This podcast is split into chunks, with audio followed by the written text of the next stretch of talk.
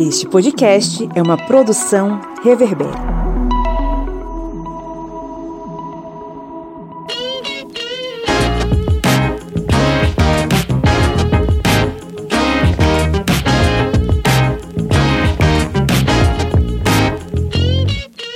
Olá, ouvintes! Está entrando no ar mais um episódio do seu podcast sobre as ciências humanas, o podcast do historiante, esse programete que caminha com você pelo caminho alegre e maravilhoso da democracia, fazendo aí muita história pública e falando de vários outros temas aí, porque a gente também precisa falar sobre assuntos variados, né? Eu sou o Pablo Magalhães e estou aqui acompanhado dele, o homem que entrou aqui na sala emputecido o senhor Felipe Bonsanto. Bom dia, boa tarde, boa noite. Que bom falar aos ouvidinhos de vocês novamente. É só começar a gravação e pensar que eu vou falar com tanta gente legal que eu já fico calmo. Entendeu? Tanto calmo. Passou. Passou, Passou. tô bem, tô feliz. Beleza. Também está aqui comigo ele, o homem que montou um soviete na beira do Rio São Francisco, porque é mais fresco e tem água para se refrescar no calor de 40 graus de Petrolina, Pernambuco. O senhor Kleber Roberto. E aí, pessoal? Se refrescando, é, aqui não tem Campari, aqui tem Pitu. É mais fresquinho. Mas aí desce queimando. Pois é, né? A mensagem, um recado para os Red Pill, né? É, essa galera que agora é, ter que lutar contra o capitalismo, os Red Pill, em céu, meu Deus do céu, é, cada hora parece um zumbi novo nesse RPG. o RPG da vida. E também recebemos aqui é, ela, que vocês já conhecem, a senhora, a mulher que carrega o Pará em seu coração, Evelyn Abreu. Ah, eu amei essa apresentação. eu já me sinto em casa. Boa noite. É, o bom dia, né? O boa tarde. Saudações paraenses a todas as regiões, norte e nordeste. Estou aqui de volta. E voltarei sempre. Perfeito. Hoje recebemos. Evelyn não é mais convidada. Hoje nós recebemos uma convidada. Evelyn já é de casa. E ela está aqui pela primeira vez, a senhora Verena, a senhorita Verena Reis. Oi, Verena. Olá, gente. Boa noite, boa tarde. Bom dia, estou muito feliz de estar aqui, minha primeira participação em um podcast. E obrigada pelo convite, é um prazer. É um prazer para a gente também, Verena. Para os nossos ouvintes que não lhe conhecem, fala um pouquinho sobre você. Então, o meu nome é Verena Reis, eu sou é, professora formada em Ciências Sociais pela Universidade Federal do Pará. E também estou concluindo uma especialização em Educação para Relações Étnico-Raciais pelo Instituto Federal do Pará. E atualmente né, exerço a docência em uma escola do interior do estado de Alagoas. Enfim, né, volta de desafios e ainda aprendendo muita coisa. E de vez em quando bate o desespero, mas estamos aqui firme e forte. Seguimos, né? Seguimos com essa missão aí de alguns diriam, né, que é de doutrinar, mas sabemos que vai para muito além disso. Pois é. Nossa colega né, dessa fábrica que é a Seduc Alagoas. Verena, seja muito bem-vinda e já fica o convite para você voltar quantas vezes você puder tá? Obrigada. Ok, estamos aqui reunidos. Eu convoquei essas almas maravilhosas hoje, né? Para a gente fazer a gravação de um episódio muito esperado. Kleber Roberto já está falando desse episódio já tem quase uns dois meses aí é, que é o novo ensino médio. Né? O que é esse novo ensino médio? Eu acompanho em algumas mídias sociais aí alguns colegas nossos que não são da área de educação é, falaram em comentários do tipo: ah, que legal, tem RPG agora, eu adoro RPG, por que as pessoas estão criticando? Eu queria tanto que tivesse RPG é, quando eu era aluno, eu ia gostar tanto, as aulas iam ficar tão interessantes. A questão não é o RPG, sabe? Até porque eu sou professor de história e uso RPG em sala de aula para dar meus conteúdos. a questão vai muito além do RPG, a questão vai muito além de propor disciplinas mais flexíveis. Em verdade, em verdade, a gente está falando sobre um processo de precarização extrema da educação pública brasileira, patrocinada, financiada por determinados setores da educação privada em nosso país. Pois é, é, é a realidade é dura, mas é por aí, tá? Então, vamos tentar debater, vamos tentar refletir sobre esse novo ensino médio, trazer algumas perspectivas, né? Mas antes, vamos para alguns recadinhos, não é, Felipe Bonsanto? Exatamente, Pablo. E se você está escutando o nosso episódio agora e se está ouvindo no seu Apple Podcasts ou no Spotify, para agora, enquanto a gente está conversando aqui, vai lá, dá cinco estrelinhas pra gente. Você só precisa dar cinco estrelinhas uma única vez. Ajuda a gente em fazendo isso. Você ajuda com que a gente consiga chegar a outras pessoas.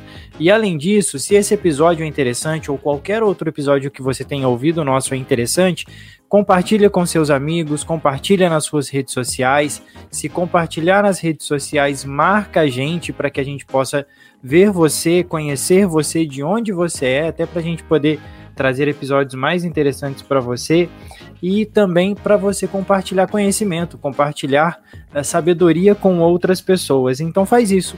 Compartilha esse episódio, dá cinco estrelas para a gente no Spotify ou no, no Apple Podcasts e ajuda a gente.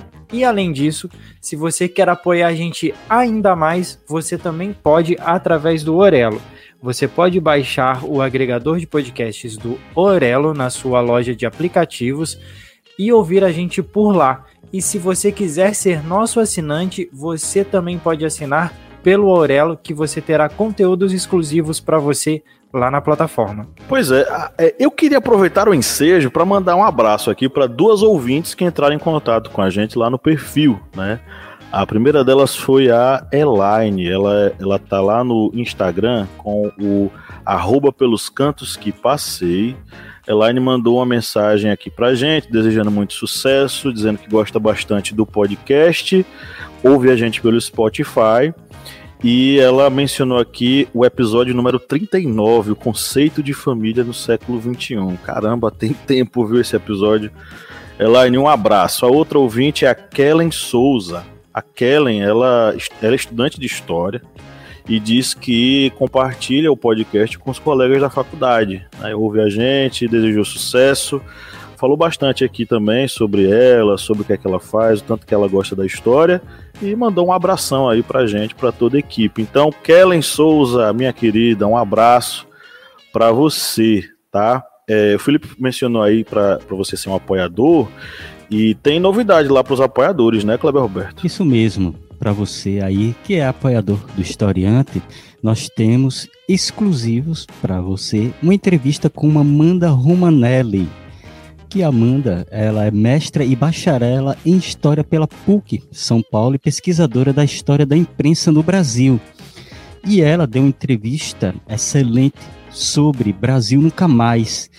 E isso esse podcast, vamos dizer, podcast secreto, ele é um complemento do nosso podcast que ficou disponível para os agregadores, para o público em geral, que é o episódio Tortura Nunca Mais, Imprensa e Repressão na Ditadura Militar. Mas temos essa entrevista exclusiva com Amanda Romanelli e é exclusiva para os apoiadores do Historiante. Você pode ser um apoiador através do apoia.se barra historiante ou através do aplicativo Orelo. E só mais uma coisinha, é, a Elaine, ela praticamente, Pablo falando dela, ela praticamente foi na deep web da, do historiante, né, dos episódios. Quando a gente gravava no terreno baldio, só tinha mato e a gente lá gravando. a gente gravava com o microfone só. microfone só, ali é... Ela, a partir daí, viu, descendo mais episódios, vai ser um negócio assim, bem caótico mesmo, as gravações. Era ventilador, desliga o ventilador, os carros passando na rua e. Copo batendo. É. Pablo reclamando, a gente batendo o copo da mesa. Pá! É, é, doutor, assim não. Ai, ai. Pois é, o recado está dado, vamos para o nosso giro de notícias. Vai lá, Felipe.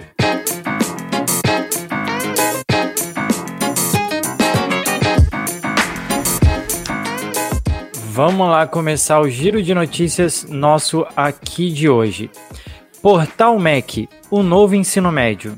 A lei número 13.415/2017 alterou a Lei de Diretrizes e Bases da Educação Nacional e estabeleceu uma mudança na estrutura do ensino médio, ampliando o tempo mínimo do estudante na escola de 800 horas para 1.000 horas anuais até 2022 e definindo uma nova organização curricular mais flexível, que contempla uma Base Nacional Comum Curricular, BNCC, e a oferta de diferentes possibilidades de escolhas aos estudantes, os itinerários formativos com foco nas áreas de conhecimento e na formação técnica e profissional. Jornal da Band. Novo ensino médio gera dúvidas entre alunos e críticas entre especialistas. É o segundo ano da implantação do novo ensino médio pelo Brasil, mas as dúvidas e críticas ao modelo ainda são muitas.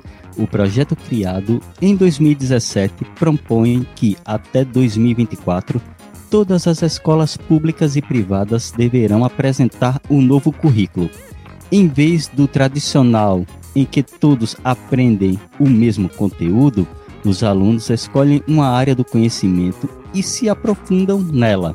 Matérias como história, física e geografia perdem espaço. No lugar, entram novidades como, entre aspas, se liga na mídia e start, hora do desafio.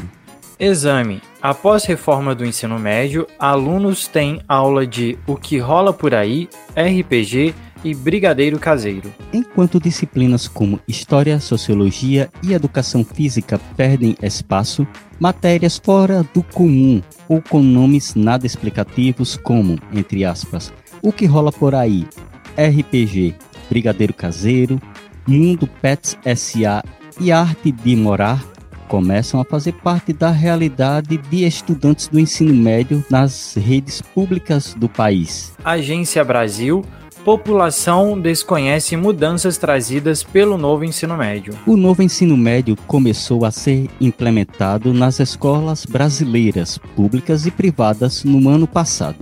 Entretanto, pesquisa do Serviço Nacional de Aprendizagem Industrial, SENAI, e do Serviço Social da Indústria, SESI, sobre as mudanças que estão sendo realizadas aponta que 55% da população estão pouco ou nada informados sobre o modelo e apenas 15% estão informados ou muito informados.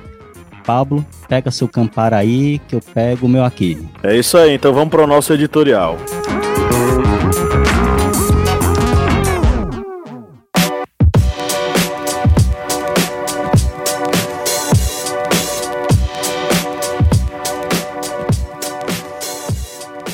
A educação pública brasileira, infelizmente, é um palco de disputas constantes e intensas há décadas.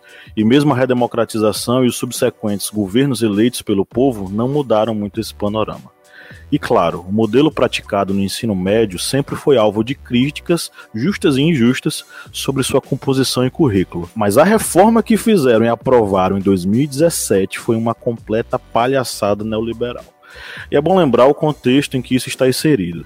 Vivíamos os anos do governo vampiroso de Michel Temer, o vice-articulador de um golpe parlamentar que derrubou Dilma Rousseff e instituiu uma presidência tampão, patrocinada pelo mercado financeiro e abençoada pelos partidos do Centrão.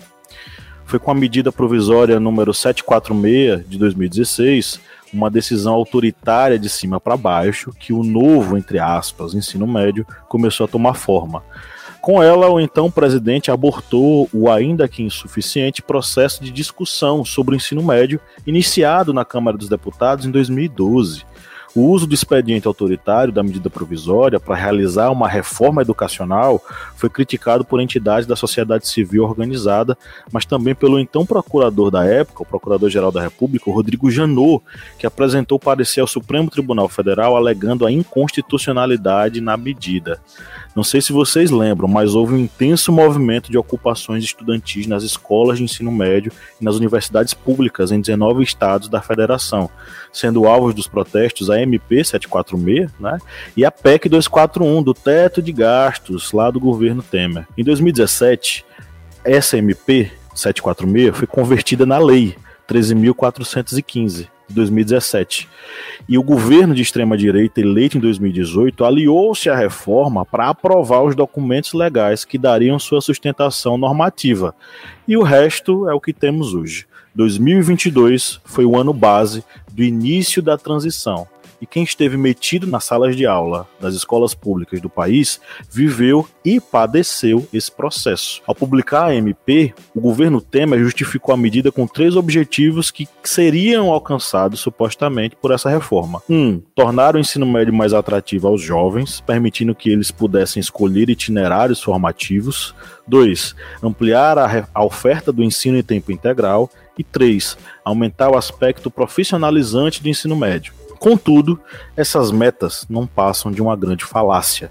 A tal liberdade de escolha de itinerários não contempla todas as possibilidades de desenvolvimento dos alunos. O ensino em tempo integral, apesar de ser o ideal, não está relacionado com a vivência de alunos que ainda precisam escolher entre estudar e trabalhar.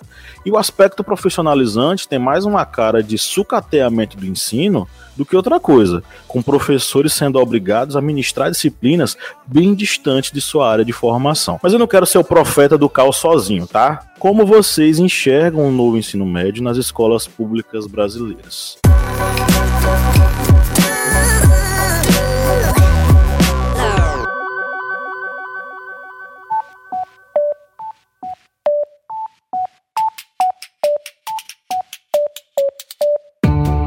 Me diga uma coisa, Lídia Verônica, qual é o melhor lugar para ouvir podcasts? O melhor lugar para ouvir podcast, para mim, é na cama. Mas para todo mundo, é o Orelo. Com certeza. Além de tudo, o Orelo nos remunera. Cada clique seu ajuda o nosso projeto a crescer. Então quer dizer que só de a pessoa ouvir, dar o play lá nos episódios, isso já nos ajuda? Nem precisa a pessoa pagar? Exatamente. Se você não pode ou não tem interesse em ser um apoiador, mas acha o nosso projeto legal, vai lá no Orelo e dá essa força pra gente.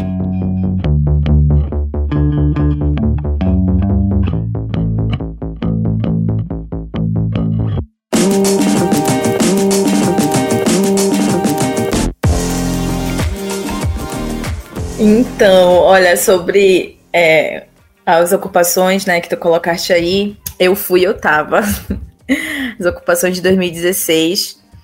E é muito louco isso, né? Porque de 2016 até 2023, agora eu tô, enfim, né, no chão da escola, enfrentando de frente, né, essa reforma do ensino médio, essa nova proposta.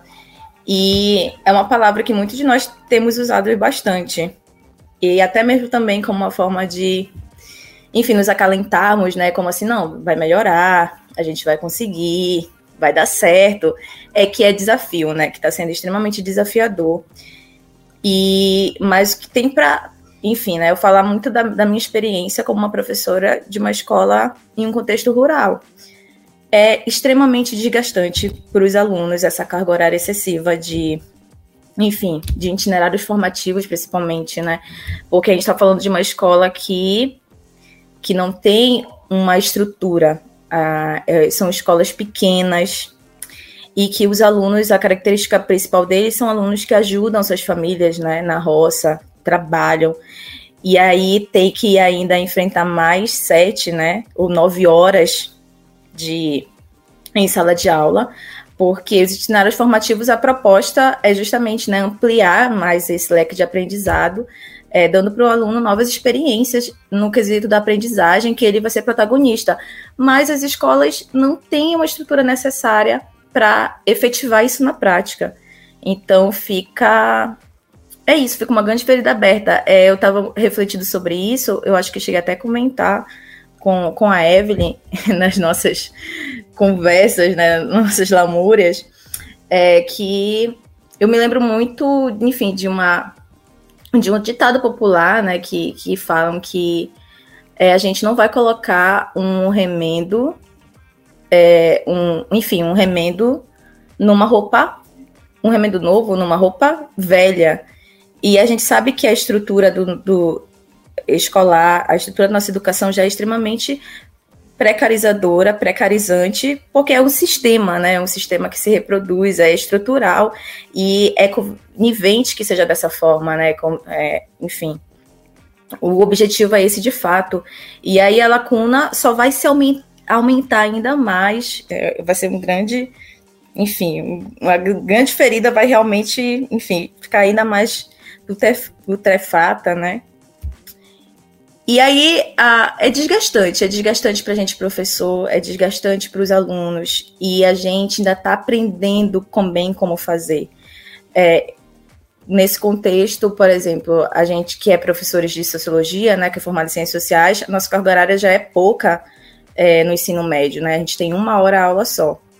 E aí, quando se trata de escolas pequenas, por exemplo, para você complementar sua carga horária, você tem que pegar disciplinas que não são que não são da tua área de formação.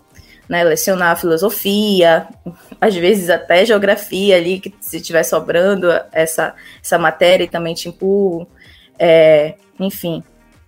E aí os itinerários formativos, eles também trazem essa nova, essa roupagem que também vai colocar o professor, vai precarizar ainda mais o trabalho do professor que é trabalhar com disciplinas, lecionar disciplinas que não são da tua área de formação, que tu tem que estudar, então tu vai ter muito mais tempo, né, dedicado ao trabalho para conseguir de fato cumprir a efetividade do que do que, enfim, né, do que está sendo proposto pelo novo ensino médio. Em níveis gerais, assim, eu sempre fico pensando, é, bora tentar ver algo positivo nisso, eu sempre faço muito esse esforço, eu não sei vocês, é nesse esforço de pensar, não, não é possível, né? Deve, deve ter alguma coisa positiva nisso tudo, mas a gente só consegue perceber que na praxis da, da situação não, não tem, entendeu? Vai só ainda mais aumentar as lacunas. E, então, é realmente é desesperador. Às vezes, é, a gente fica pensando assim, caramba, parece que os professores, né? Eu vejo muito, assim, essa, essa essas falas, assim, parece que os professores só sabem reclamar, né? Só sabem reclamar é, e nunca veem nada de positivo, é, principalmente os defensores né, da, da reforma. Mas é isso, né? Quem está no chão da escola realmente está sofrendo o impacto diário do que a, o novo ensino médio está causando. É, a Verena finaliza a fala dela por agora falando sobre quem está no chão da escola sabe exatamente como funciona. E, e eu queria começar a falar justamente desse ponto, porque a, a experiência mais próxima da realidade da educação que eu estou tendo, ela, ela começou em abril do ano passado. A experiência que eu tinha tido foi um cursinho municipal que eu fui aluna, então o cursinho municipal ele tem uma, um, um, um público específico. A escola privada que eu, que eu lecionei também. É, as escolas, a escola, inclusive, que eu estagiei na época da graduação foi a Escola de Aplicação da UFPA. Também ela é muito específica. Então, quando eu chego em Alagoas, quando eu chego nas duas escolas que eu estava lecionando ano passado, eu tenho um contato direto com essa realidade. E aí eu começo a perceber que mesmo, mesmo os nossos colegas de trabalho, que são professores, mas estão em lugares como coordenação, gestão e afins, me parece às vezes que esquece como é a sala de aula. Porque no final das contas, quem entende como é o funcionamento e como é que está acontecendo essa mudança a, forçada em, é, por causa do novo ensino médio são os professores. E aí isso me preocupa um pouco porque faz com que nas nossas falas é, na sala dos professores, nos corredores e até em momentos informais, e essa é uma grande questão, porque eu já falei para os meus amigos, vamos tentar não falar de escola? É impossível. A gente leva para o nosso, nosso cotidiano esses dilemas também. E aí eu fico pensando é, o quanto isso vai nos consumindo. A Verena falou agora sobre tentar ver algo positivo, e eu particularmente tento. É, eu, tudo que eu vou fazer, eu tento fazer com a máxima dedicação possível. Então, ano passado eu estava lotada, e vou falar esses números para assustar realmente. Eu tinha 20 turmas de sociologia. Eu não tinha nenhuma dessas outras é, disciplinas aí. Que era um lado negativo, porque eu tinha muitas turmas, mas esse ano eu comecei a lecionar projeto de vida, que é uma dessas componentes, que tem duas horas aulas. Sociologia é só uma, mas projeto de vida são duas horas aulas. E eu comecei a, a perceber algumas questões interessantes. Então, eu tento fazer o melhor que eu posso, porque eu sou comprometida com a educação, na minha visão. Ontem eu, eu, eu, comecei uma, uma turma com projeto de vida, hoje também. Eu tentei fazer uma relação, inclusive, entre sociologia e antropologia e como eu posso falar de autoestima e autoconceito. Eu tentei dar meu jeito, mas o quanto isso desgasta é uma coisa a ser considerada. Depois aí eu queria que a gente pudesse conversar sobre isso, a gente é, ou acreditar que os adolescentes eles vão saber escolher tendo essa liberdade. E aí só é para a gente pensar nessas questões. É, se eu fosse, se eu, Evelyn, ou se vocês, professores também, tivesse que fazer essas escolhas que praticamente determinam, entre aspas, é, esse futuro profissional que pressupõe, que é o, o novo ensino médio, ah, é, é voltado para o mercado de trabalho. Se nós tivéssemos que fazer essas escolhas na adolescência, que escolhas faríamos? Porque, particularmente, eu faria uma escolha totalmente diferente daquela que eu tenho hoje. Então, assim, às vezes a gente exige também dos nossos estudantes que eles possam fazer escolhas rápidas. O que, que você mais gosta? Que ah, é matemática, então é isso. O que você mais gosta é tal coisa? Como se eles tivessem, inclusive, condições para que eles possam fazer esse tipo de escolha.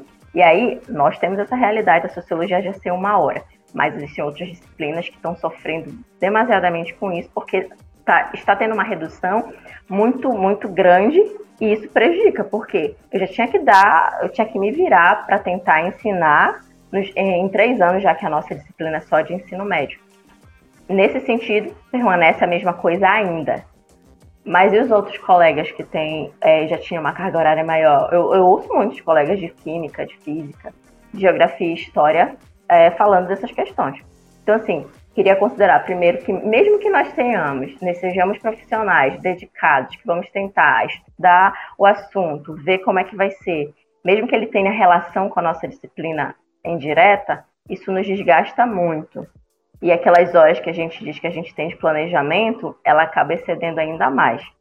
E outro ponto a considerar é essa escolha que, a gente quer, que, ou a gente, né, enfim, como categoria, a gente quer que os estudantes tenham para que eles saibam o que fazer da vida. E aí, só para finalizar aqui esse momento, é, quando eu cheguei na escola, que eu tentei entender o novo ensino médio com os alunos, se você perguntar para eles o que, que é, eles não vão saber te responder. Isso eu tô falando do ano passado, né? Hoje tá um pouquinho mais. Não, não tá um pouquinho mais nada, tá? Continua confuso. Eles não sabem exatamente o que é. E não são só os estudantes que não sabem como proceder, não são só os professores que estão ficando loucos com isso. É a, pro, é a própria gestão que às vezes também não sabe como fazer isso. Quem está vivendo as primeiras semanas do ano letivo no estado de Alagoas sabe a confusão que está sendo.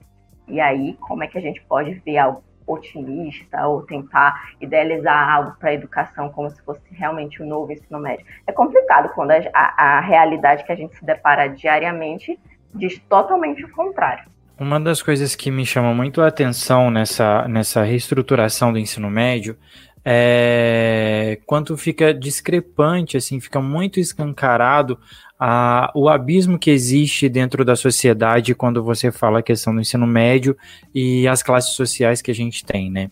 Se você olhar para para as pessoas para as pessoas mais bem sucedidas, as escolas particulares, quem tem condição, alguma coisa assim, tem maiores condições, você vê uma estrutura onde tem um ensino médio, onde a pessoa vai ter uma aula de robótica, tem uma estrutura, a escola está preparada, tem uma, uma infraestrutura, tem um acompanhamento muito maior e às vezes, muitas das vezes um atendimento muito mais personalizado do que isso aconteceria numa escola pública, onde não tem tanta estrutura, não tem tanta, tanto acesso assim, pra, acesso para o aluno que está acompanhando ali. Então isso deixa muito claro para mim, deixa muito evidente o abismo social que a gente enfrenta, a coisa como que ela fica.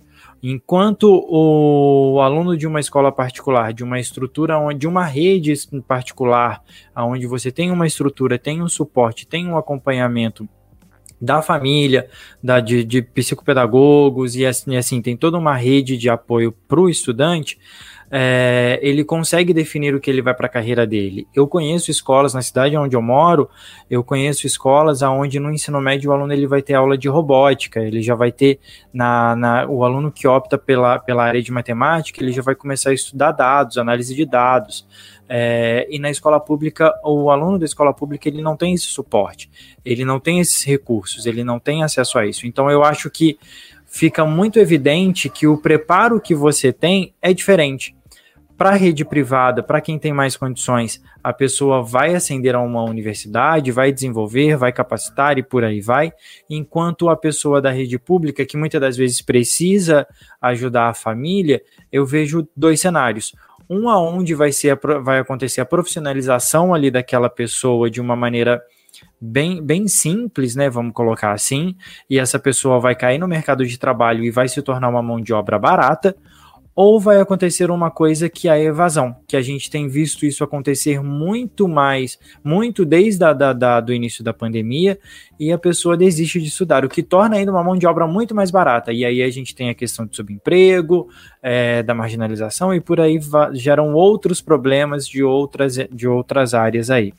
É, esse é um ponto que eu observo nessa questão do novo ensino médio. Uh, uma outra visão, e até ouvindo a Verena e a Evelyn aqui, que trabalham né, com, com, o ensino com o novo ensino médio, e essa, nessa reflexão delas, é quanto o profissional de educação ele não foi preparado para essa transição. O quanto ele não foi preparado e o quanto ele não tem recebido o acompanhamento necessário, o desenvolvimento necessário para que seja feita uma transição de qualidade. É, por mais que muitas das vezes a gente não eu não concordo com o novo ensino médio, enfim, é, não foi feito esse preparo e não tem sido feito o acompanhamento necessário para que haja um mínimo de qualidade, um mínimo de serviço é, bom prestado para o aluno. Então, eu acho que, que são alguns pontos que precisam ser observados e que são necessários de serem analisados nesse momento. É o que nós podemos ver, principalmente nos artigos, por exemplo, que a gente separou para aqui, e no próprio contexto escolar, é que houve não somente, digamos, um é, abandono do próprio profissional, ou seja, que ele não teve tempo hábil e sequer foi é, levado a uma, digamos, a cursos para se adaptar a essa situação. Mas a própria, digamos, estrutura física da grande maioria das escolas públicas do Brasil, eles não têm condições de atender a esse novo ensino médio. A gente pode, por exemplo, pegar aqui o que Evelyn falou e Felipe também comentou sobre esse, digamos, o professor que ele não foi, é, não recebeu um curso para se adaptar a esse ensino médio. E a gente pega um dos artigos aqui que trouxemos, que foi o da Band, que comenta o professor Severino Honorato, que é professor de História há 30 anos, ele deve lecionar pela primeira vez a matéria e o robô. E aí ele comenta aqui, entre aspas, os nomes são muito bonitos, atraentes, mas não tive preparação adequada para lecionar, explica. E essa é uma situação que acaba ocorrendo com muitos e muitos outros professores que têm que ver, que acaba vendo sua disciplina, a carga horária da sua disciplina, ao qual ele teve formação, é, biologia, química, física, história, geografia, sociologia, ele vê essas disciplinas tendo a sua carga horária reduzida, dando espaço para outras disciplinas. Só que essas outras disciplinas, num entender, digamos, desse novo ensino médio, seriam para dar uma maior formação para esses alunos. Mas o que a gente vê é que não teve o diálogo escola, sociedade, governo, é, profissionais da educação, não teve, simplesmente foi um projeto do Vampirão, do governo do Vampirão, que acabou sendo aí implantado para as pessoas.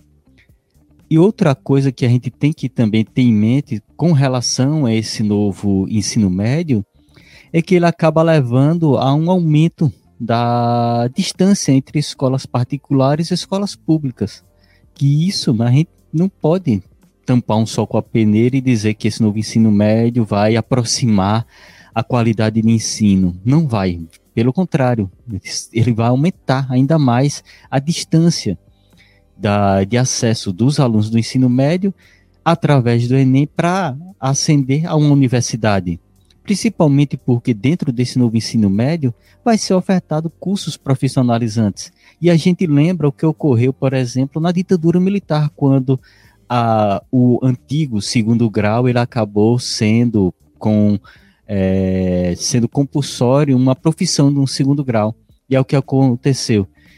Grandes quantidades de profissionais formados no, no segundo grau, aumentando a mão de obra, barateando, logicamente, depois a mão de obra devido à grande quantidade de pessoas formadas, e as universidades tendo formação apenas de pessoas das chamadas classe média e dos ricos, classe média alta, no caso.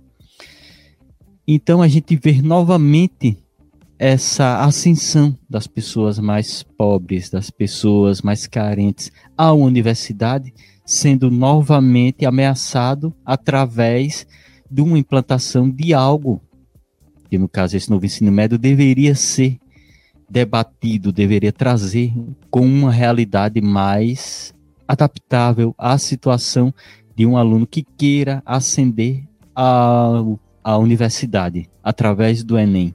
E é algo que, infelizmente, a gente, quando a gente vê, é, vai ficar cada vez mais distante, principalmente dos alunos das redes públicas.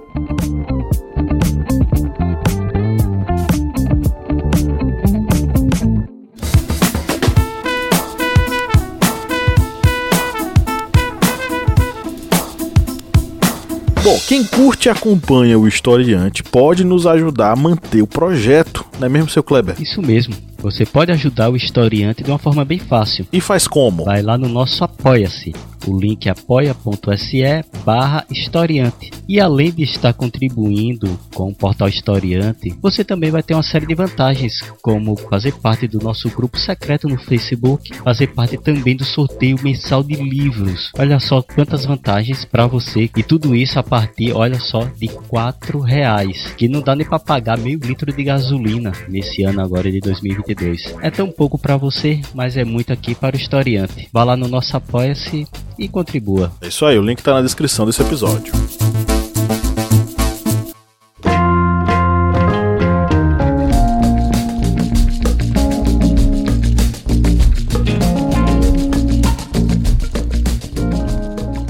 Só para deixar claro, a reforma do ensino médio ela já era debatida antes dessa outra reforma ser implementada.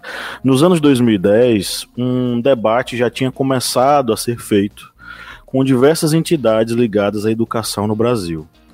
É, só que esse debate ele foi totalmente interrompido com a medida provisória do governo Temer, né? Tem um professor que publicou um trabalho na Carta Capital, Fernando Cássio.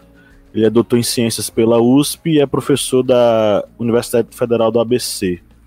Ele publicou um artigo criticando, obviamente, o novo ensino médio, mas é, reforçando a ideia de que a revogação desse ensino médio é uma atitude mais do que necessária. Primeiro porque ele reflete o seguinte, nem toda reforma ela vem para melhorar. Muitas reformas vêm para piorar, como é a que a gente tem agora. E é, revogar esse novo ensino médio não quer dizer que a gente vai voltar ao velho ensino médio.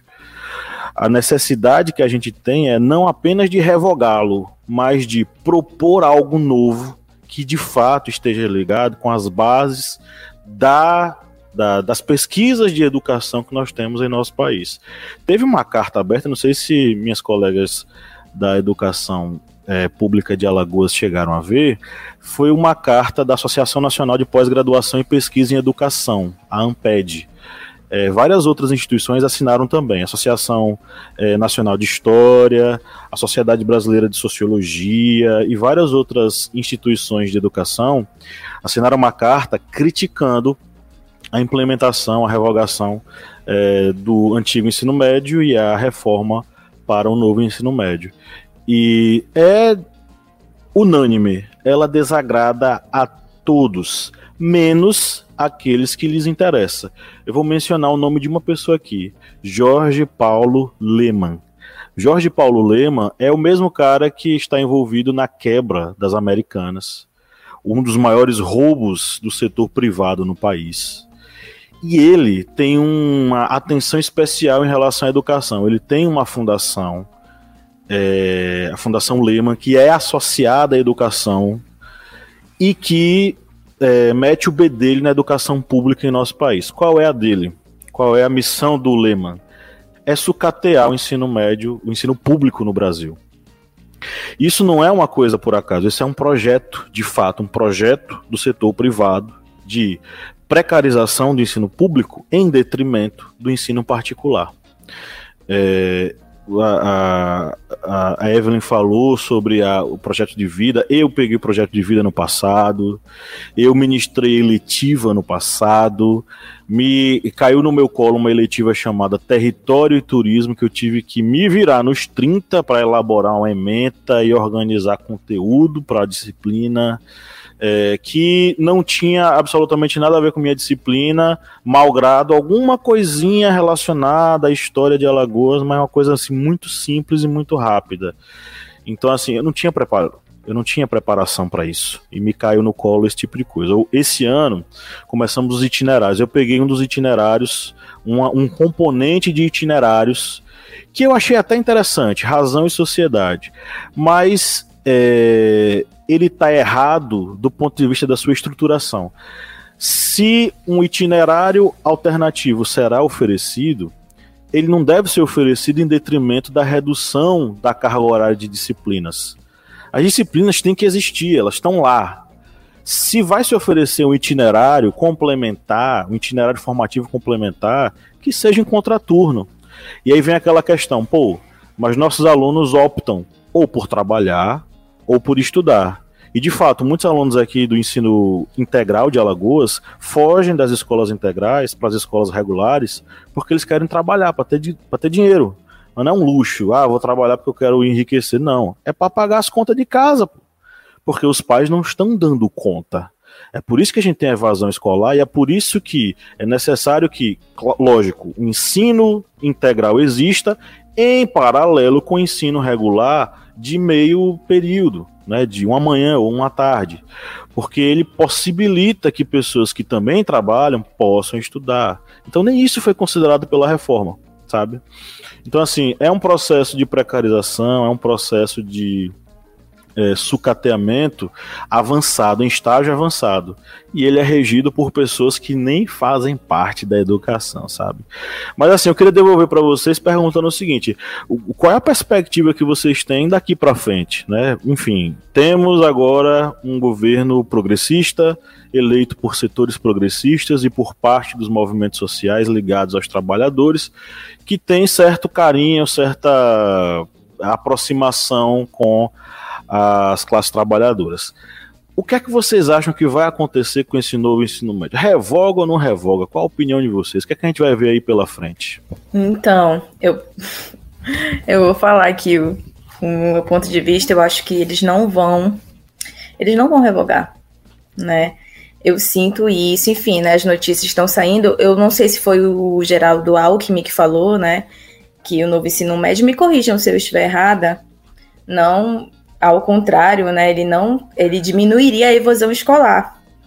E a gente já percebe que é totalmente o inverso. Vai haver, a, a evasão escolar vai aumentar, a tendência a aumentar, justamente por isso que o Pablo colocou, né? Essa questão da necessidade do trabalho, que é mais urgente e que na maioria das vezes, né, considerando a realidade do local, elas têm como prioridade do que a escola.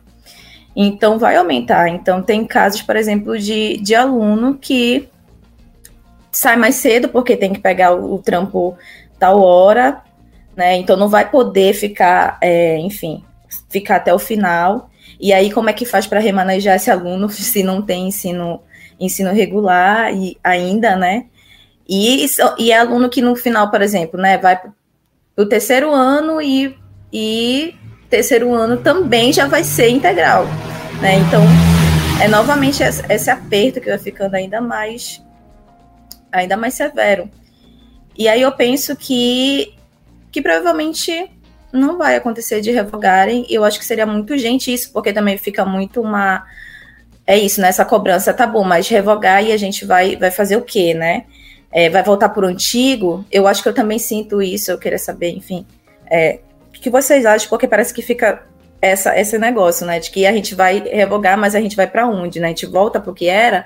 E aí, novamente, assim, com a, com a rapidez que eles aprovaram, de certa forma, né? O que é desde 2010, mas assim, assim que o Temer colocou as mãozinhas dele na presidência, imediatamente já foi colocando ali para para frente o projeto. E aí, essa nova chamada é realmente para a gente construir uma educação né, que esteja voltada a atender de fato a, a proposta do, do ensino integral, né, que é desenvolver o aluno em todas as etapas da vida. Né, e aí, o projeto de vida aparece né, aí também para desenvolver né, é, essas várias dimensões, só que também fico com esse sentimento. Eu ainda não lecionei projeto de vida, Pablo e Evelyn eu meio que corro, né, dela, mas assim, eu fico com o sentimento de que a gente é, tem que ser psicólogo, né, quando a gente vai é, cumprir essa agenda dessa disciplina, né, ser psicólogo, ser assistente social. E aí eu acho que essa é uma demanda que vai muito para além do professorar, né, que vai também muito além da nossa formação. É, enfim, educacional, e aí isso também me preocupa. Eu acho também acredito como Verena que não deve, não vai ter revogação desse novo ensino médio. Acredito que por ser um governo mais alinhado com movimentos mais progressistas, acredito eu que deve haver um maior contato e uma maior discussão para evitar também essas distorções tão grandes que já está ocorrendo nesse início de implantação. E a partir daí, possa se criar um ensino médio que venha atender à necessidade no novo Enem, porque a gente tem que lembrar também o seguinte: o Enem, como é realizado há vários anos, o último ano de realização desse, digamos, Enem padrão será agora, 2023. A partir de 2024 já será um novo Enem.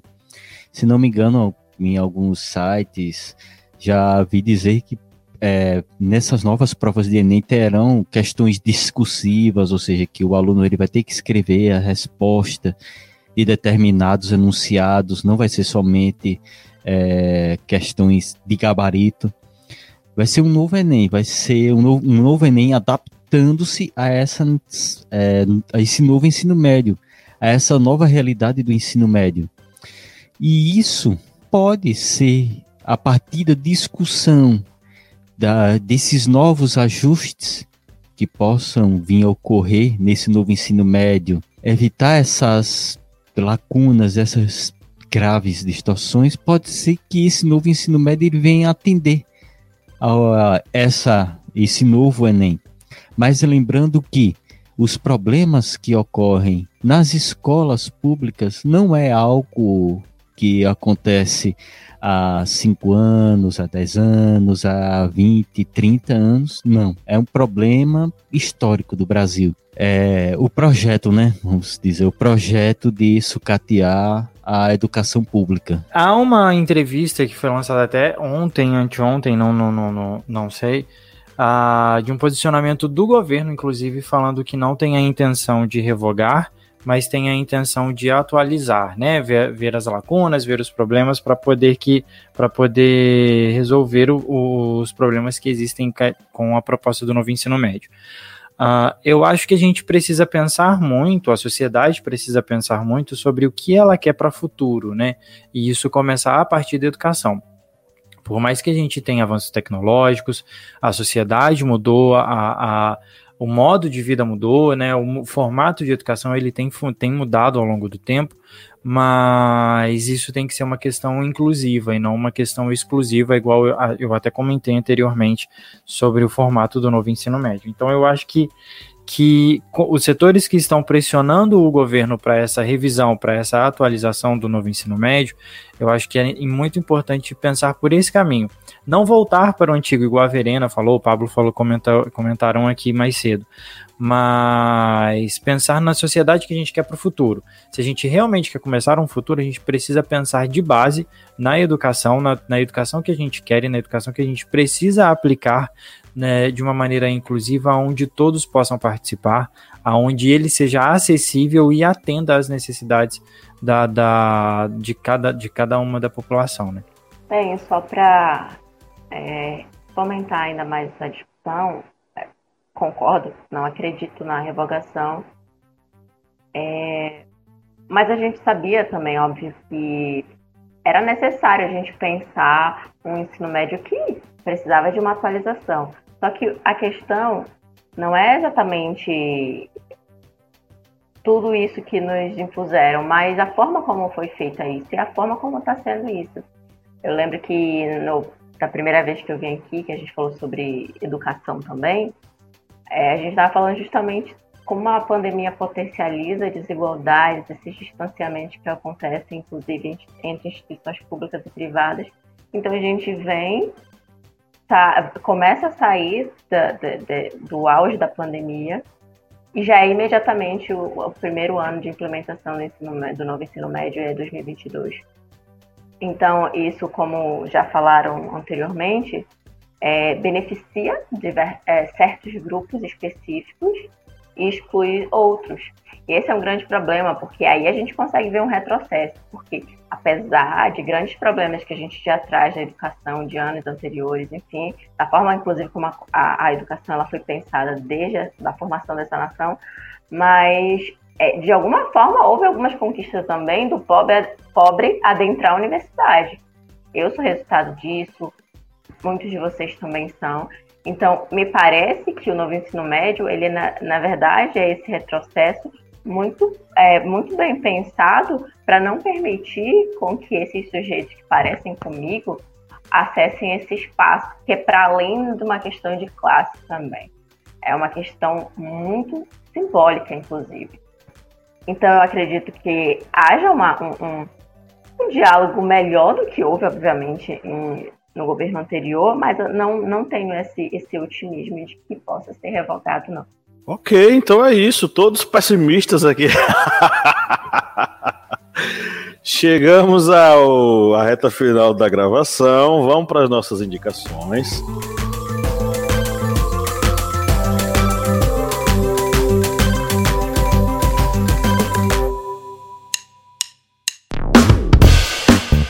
Você que é nosso ouvinte, nosso ouvinte, que acompanha esse podcast a cada semana e adora ouvir os nossos papos, que tal a gente fortalecer os nossos laços de amizade? É simples demais e nem precisa pausar o episódio, né, Felipe? Exatamente, Paulo. Ah, se você está ouvindo a gente agora, seja no Spotify ou seja na Apple Podcast, para a gente ficar mais íntimo, para a gente falar cada vez mais ao seu ouvidinho, você faz o seguinte agora. Enquanto está ouvindo a gente, vai lá, avalie a gente no seu aplicativo de áudio vai lá no Spotify, dá cinco estrelas pra gente. Vai lá no Apple Podcasts, dá cinco estrelas pra gente. Isso fortalece o nosso relacionamento e você fica cada vez mais perto da gente.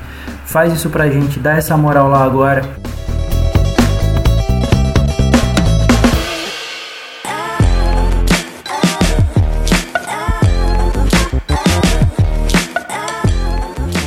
Chegou a hora da nossa curadoria gostosa de fim de episódio. É o momento que a gente faz aquelas indicações bacanas para você acompanhar. É o que a gente anda assistindo, vendo, pesquisando, estudando.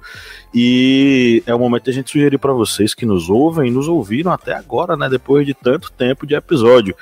Essas indicações são, logicamente, um oferecimento a todas essas pessoas que nos ajudam a manter o projeto funcionando, né, Felipe Bonsanto? Isso mesmo, como diz a, a matriarca do historiante Lídia Verônica.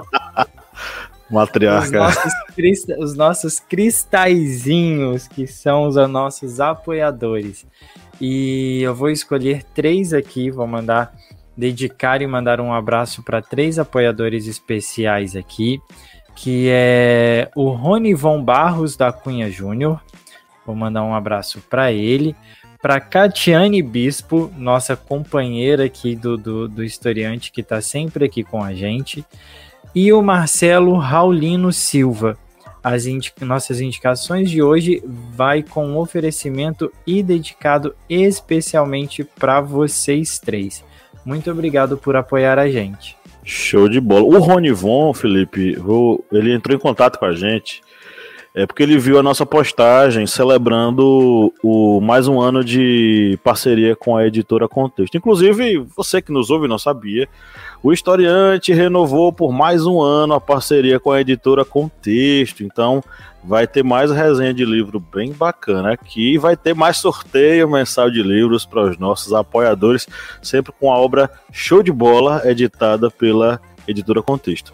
E aí o Rony Von viu a postagem, a postagem tinha um bloquinho de notas personalizado do historiante. Ele disse: Ei, onde é que compra? Ora, você que é apoiador, você vai comprar, você vai receber um bloquinho de notas personalizado do historiante. E saiba que nem é todo mundo que tem, viu? O Felipe Bonsanto não tem.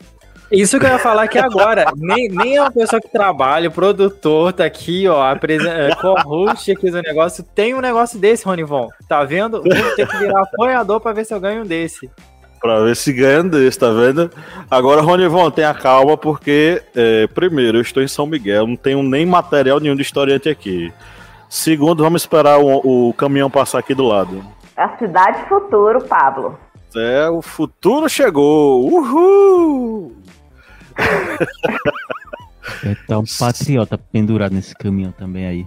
Pois é. Segundo, eu tenho que chegar em Petrolina para poder ele repassar, tá? Então tem só um pouquinho de paciência. Ronivon, ele mora na cidade de Curaçá, no norte da Bahia, né? Vamos providenciar para você, viu, Ronivon? Um bloquinho de notas. Bom, meus amigos, minhas amigas, é o momento da gente fazer as indicações. Quem quer começar? Eu começo, pode deixar. E vou começar fazendo um jabá. Vou fazer um jabá do, da nossa TV Historiante, porque eu vou indicar um vídeo que temos lá que fala sobre a educação na ditadura militar, lá na TV Historiante, no nosso canal no YouTube. Nesse vídeo, eu dei uma explicação sobre como ocorreu a, a implantação dessa educação durante a ditadura militar e todos os males que acabou acarretando esse ensino em que o segundo grau era compulsório, não tinha uma grande formação dos professores, e assim a gente traz à tona essa, essa educação que acabou acarretando em problemas que vêm se perpetuando até os dias atuais. Lembrando que durante a ditadura militar não teve educação do Paulo Freire não, viu gente? Vamos esquecer isso, esquecer esquecer essa esse mito aí das páginas e dos grupos de WhatsApp. Como músicas, vou indicar duas músicas, uma do Nirvana, que é a música Serve the Seventh.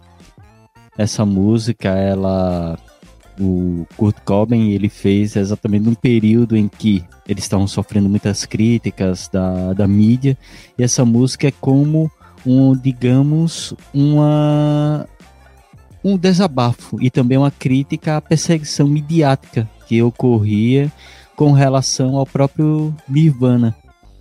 E outra música é da banda municipal West, que é a música Grave Dive, que é só uma música, digamos, de animação de resenha de uma banda que sofreu um hater danado nos Estados Unidos porque eles eram bem anti-trampistas. Inclusive, numa das camisetas que eles botaram para vender, era uma cena bem, digamos assim, bonitinha do Donald Trump é, dando tiro nele mesmo. Aí o pessoal, ah, mas vocês aí estão sendo contra o nosso presidente. Eles, é a liberdade de expressão ser contra ele. Estão aí minhas duas indicações musicais para vocês. Vou fazer as minhas aqui de uma vez então. É, pensando até no tema que a gente conversou aqui hoje, no, no, no episódio de hoje, educação para muita gente é, é uma forma de melhoria de vida, né? E isso a gente conhece vários programas e um deles é o EJA. E baseado nisso, existe um, uma série chamada Segunda Chamada, da Globoplay, que já foi. Alguém já indicou ela aqui, eu acho que eu já indiquei, a Lídia Verônica já indicou, e mostra muito a realidade do aluno, dos alunos né, que tentam é, conquistar essa etapa da, da, da, da vida, que é o ensino médio, e a dificuldade do ensino público e dos professores a falta de assistência, falta de acompanhamento, falta de, de, de, de, suporte e falta de condições, muitas das vezes, e eu acho que a, essa série retrata muito o ensino, o ensino público no Brasil, de uma maneira geral. Então é, é uma série que é muito forte. É, eu lembrei muito dela enquanto a gente estudava para essa para a pauta dessa semana. E eu deixo de indicação aí para o pessoal assistir no final de semana. Já tem a segunda temporada no Globoplay. De música, é, ontem eu estava. Ontem não, anteontem eu estava na, na, no consultório médico e vi um clipe da minha adolescência que eu gostava muito uh, e me lembrou muito uma referência da música para mim que é o Taylor Hawkins que ele era o baterista do Foo Fighters que faleceu no ano passado. Ele também foi baterista da Alanis Morissette. E eu assisti um clipe deles eu sei que era Los Hermanos. Não cara pior que não. Mas foi por pouco mas ele é cabeludo era cabeludo também o Taylor Hawkins e eu lembrei de uma, de Esse clipe é de uma música que marcou muito a minha adolescência. Foi uma música que me ajudou muito em muita coisa. Que é Learn to Fly, do Foo Fighters. E eu assisti esse clipe e me remeteu a tantas lembranças legais, tantos momentos legais. E eu tô escutando essa música assim, ó, em modo repeat desde então. E para também, assim, deixar o final de semana meio romântico, meio sambinha, bem gostosinho, num clima bem, bem gostoso, assim, bem suave, não poderia faltar um remix dela, da Cell, que tem a melhor voz do mundo da música dela chamada Sobre o Amor e Seu Trabalho Silencioso. Então são essas minhas dicas aí de música e de série pro final de semana. Eu vou quebrar totalmente o clima romântico, Felipe. Porque quando eu pensei nas indicações, eu pensei é, e na verdade a gente termina nosso diálogo lá, Pablo, dizendo que a gente está sendo zero otimista, né? Mas é a realidade que é assim. É, eu pensei justamente em indicar algo pensando no meu eu enquanto professora e como é como tem sido, né, há quase um ano, uma labuta, mas com uma dose de esperança também, apesar de qualquer coisa. Então, quando eu, eu indico essa música, é porque para mim a educação ela, ela foi um, um, uma via de transformação da minha vida. Então eu não tenho como não ter um comportamento também visceral e ao mesmo tempo quando eu falo com do novo ensino médio de quaisquer dilemas que nós temos na educação de forma doída é porque de fato dói em mim. Então eu escolhi sangue latino porque às vezes eu sinto que é uma caminhada às vezes solitária, quando estou só, mas é uma caminhada coletiva também. E é uma, é uma canção que, para mim, ela, ela é justamente isso, ela é visceral, e aí expõe várias contradições da, das nossas vidas, das relações, inclusive, com esse outro que, que, que quer sempre é, guiar como é que vai ser, né? Quando ele diz, por exemplo, os ventos do norte não vão mover os moinhos. Quem vai mover os moinhos, no caso?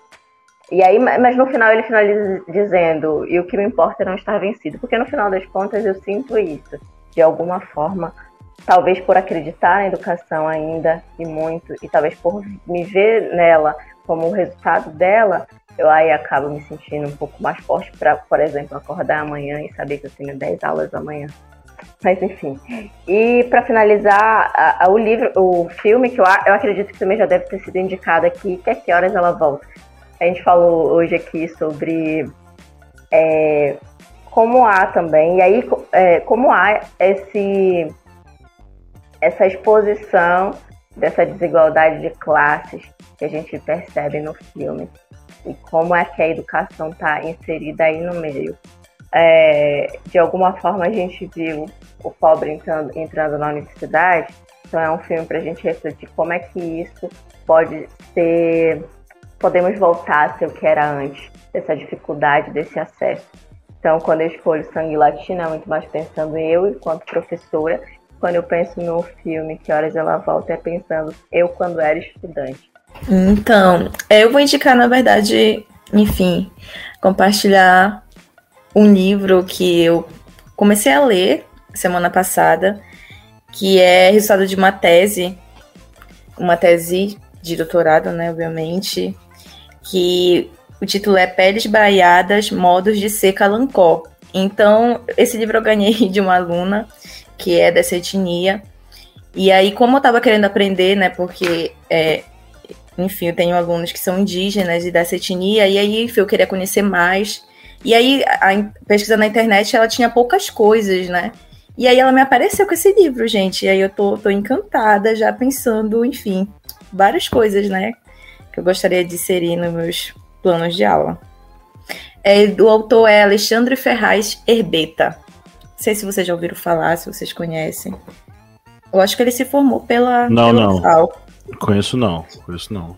Então é isso, música eu eu não tenho. É. Tudo bem, mulher, relaxe. Bom, vou encerrar falando sobre as minhas indicações. É, Eu coloquei aqui a indicação de um documentário chamado Tudo que Podemos Ser, dirigido pelo Cauê Steinberg. Eu botei por dois motivos. Um deles, porque ele traz falas de alunos que cursam o ensino integral em diversos locais do Brasil. E por outro motivo, para fazer uma crítica a esse mesmo documentário. Esse documentário foi feito é, sob a tutela.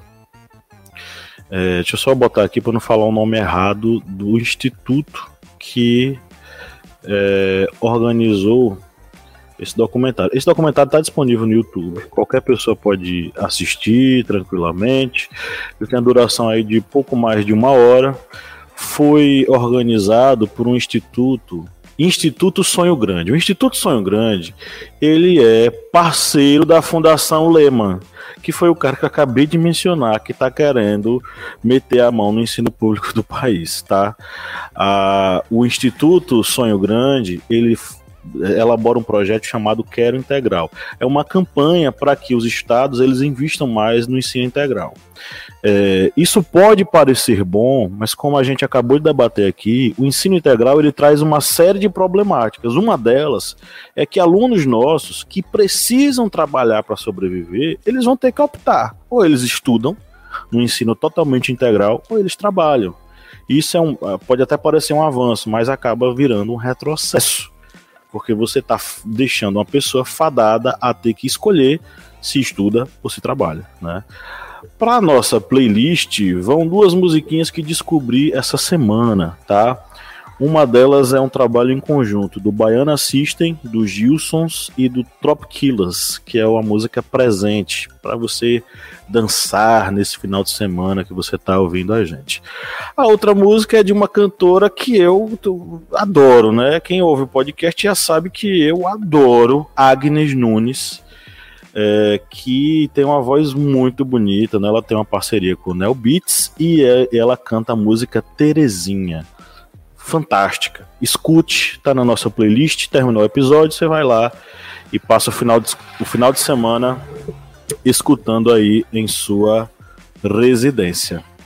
Bom, meus amigos, então, meus amigos, minhas amigas, chegamos ao final da gravação do nosso podcast. Verena Reis, muito obrigado pela sua presença, viu? Por nada esse chiado, socorro. Por nada, gente. Foi um prazer. E já fica o convite para você retornar quantas vezes você quiser, tá? Obrigada. Evelyn Abreu, minha amiga, é isso aí, seja muito bem-vinda. A casa é sua, você sabe, né? Muito bem-vinda de volta novamente. É isso aí. Agora eu não vou querer mais ir embora, entendeu? Ah, pronto, você já, já tem um quarto já no, no- no- já tem um cômodo aqui só para você. Posso mandar um abraço? Deve. Eu queria mandar um abraço pra Lídia, que a Lídia Ah. é uma pessoa que eu juro que eu conheço, mas ainda não conheço pessoalmente, mas irei conhecer. Pois é, você, tem que fazer um episódio juntas, né? Vamos organizar isso Sim, aí. daqui a um tempo, porque agora ela está cuidando de Léo, não é? Isso, ela tá de licença maternidade do historiante. Léo, o herdeiro. Tem que O ter a pausa dramática. Pois é, né? Enfim. Kleber Roberto Felipe Bonsanto, abemos podcast. Olha, eu entrei puto e tô saindo puto desse podcast porque eu não tenho um caderninho do, do, do, do, do historiante. Tô bravo. É, vamos providenciar, né? Vamos providenciar. Bom, então é isso. Você que nos ouviu até agora, muito obrigado pela sua presença e pela sua paciência de nos acompanharmos até o nos acompanhar até o final de mais um episódio que você sabe. Você que chega até aqui, você sabe que a gente faz cada episódio com o coração cheio de doçura para você ouvir até o final, tá? Então é isso, meus amigos, minhas amigas. Um grande abraço. E no 13 vamos dar o nosso tchau coletivo. Um, dois, três. Tchau! tchau.